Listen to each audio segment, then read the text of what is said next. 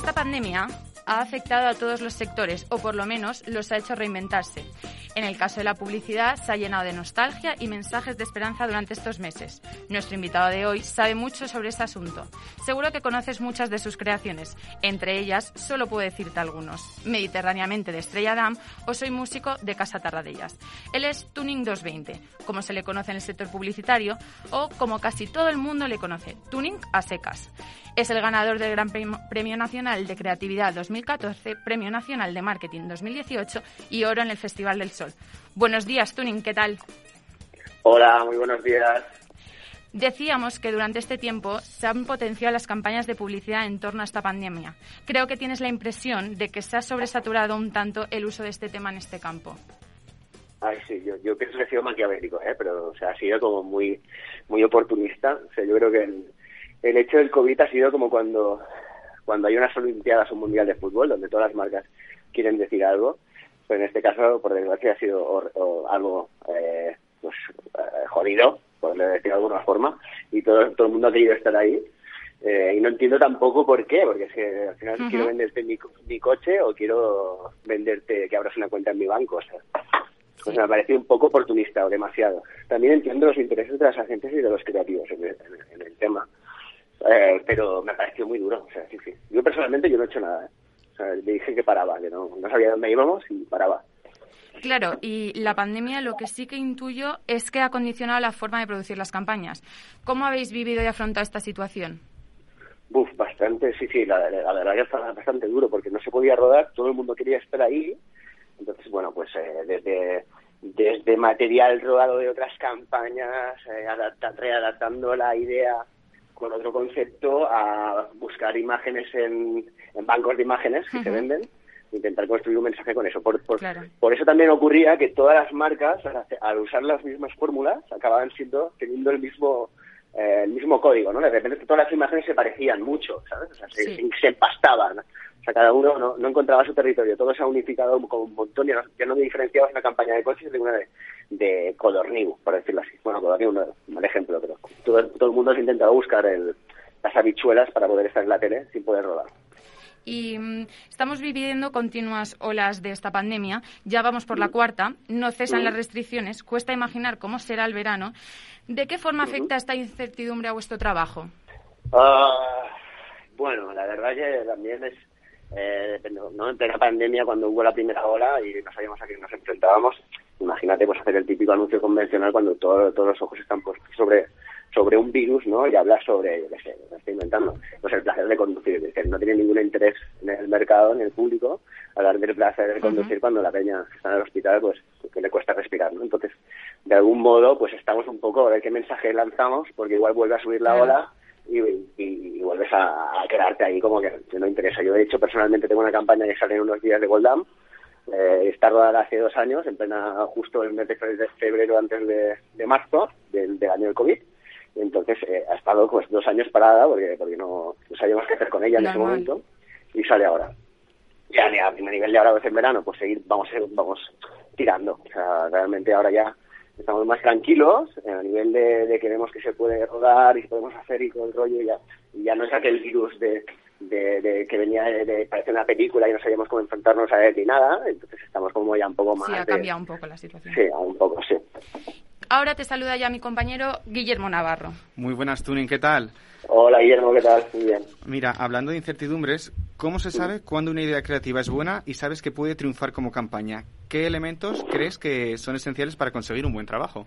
Una pregunta, si supiera yo eso, sería Dios, de la public. O sea, realmente no tienes una certeza sobre, sobre nada en concreto, ¿eh? O sea, vas, vas tirando un poco, yo creo que hay un poco de psicología y puedes intuir eh, que puede funcionar y que no, ¿no? Eh, y sobre todo, bueno, no sé, ahora por ejemplo están muy de moda las causas sociales y sabes que si o sea, hablas sobre el feminismo desde un punto de vista de, rompedor y valiente y tal, puedes conseguir un resultado una notoriedad eh, un impacto de marca brutal, ¿no? Entonces, eh, pero realmente no tengo ni idea que puede funcionar o no. Vamos un poco siempre a ciegas, ¿no? En el caso, por ejemplo, te pongo un caso, el, de, el primero de, de, Mediterráneamente de Formentera, que es el videoclip largo de tres minutos y pico, que fue como el, aquella cosa. O sea, yo me acuerdo que estábamos y decía, pues esto es una campaña de turismo de Formentera, o sea, ¿qué, interés tiene? No hay un giro creativo de la hostia, no hay no sé qué, ¿verdad? Y ya ves ¿sabes? 10 años de videoclips, o sea, y, y, y, más todas las marcas que se han sumado a, imitarlo, ¿no? O sea, pero sí, realmente no tengo ni, idea, o sea, puedes intuir más o menos que puede funcionar y que no, pero, pero nunca realmente lo sabes a ciencia cierta. Confía en tu intuición. Sí. ¿Me permitirías ahora una ronda de preguntas rápidas? Ese, ha sido el resumen de toda mi chapa, ¿sabes? Confiar en tu intuición. Sí. tengo un problema, yo, yo de pensamientos muy heavy, ¿eh? lo, siento, ¿eh? voy, voy por ahí pegando bandas. No, hombre, tranquilo, claro. Me, me, dedico a la comunicación, pero me, me comunico fatal. O sea, es un clásico mío. Perdona, te había interrumpido, Guillermo. No, nada, tranquilo. Me, que te preguntaba que si me permitirías una ronda como de preguntas rápidas que casi que me respondieras con una palabra por respuesta. Vale, voy a intentarlo, ¿eh? Me va a gustar, porque hablo un montón y he tomado mucho café, pero voy a intentarlo, ¿vale? Venga, genial. Vamos con la primera. Publicista, ¿se nace o se hace? Primero se nace, obviamente. La, segunda. ¿Quién es, si es que lo tienes, un referente en el mundo de la publicidad? Oriol Villar. Tercera. Eh, ¿Prefieres trabajar en pequeña empresa, gran multinacional o freelance? Pequeña empresa. Penúltima pregunta. ¿El anuncio que más te ha impactado y por qué desde que tienes uso de razón? Me matas, ¿eh? Ah, mira, te diría que me tiro, hay un montón porque es que soy, me, encanta lo, que hago y lo que han hecho, sobre todo lo que hago. Entonces, eh, te diría que Before the Nike, que es un anuncio mítico que me acuerdo que, me impactó bastante cuando yo no sabía que, era un oficio de dedicarme a la publicidad. Me impactó, me dejó en plan, qué guay, como mola. Y la final, ¿hay algún estilo de publicidad o marketing al que nunca te gustaría dedicarte? ¿Te refieres a trabajar con marcas o un estilo en concreto? ¿Una, una categoría o...? Un estilo. No, no, he entendido el estilo. un estilo, por ejemplo, ¿no te gustaría trabajar con animación?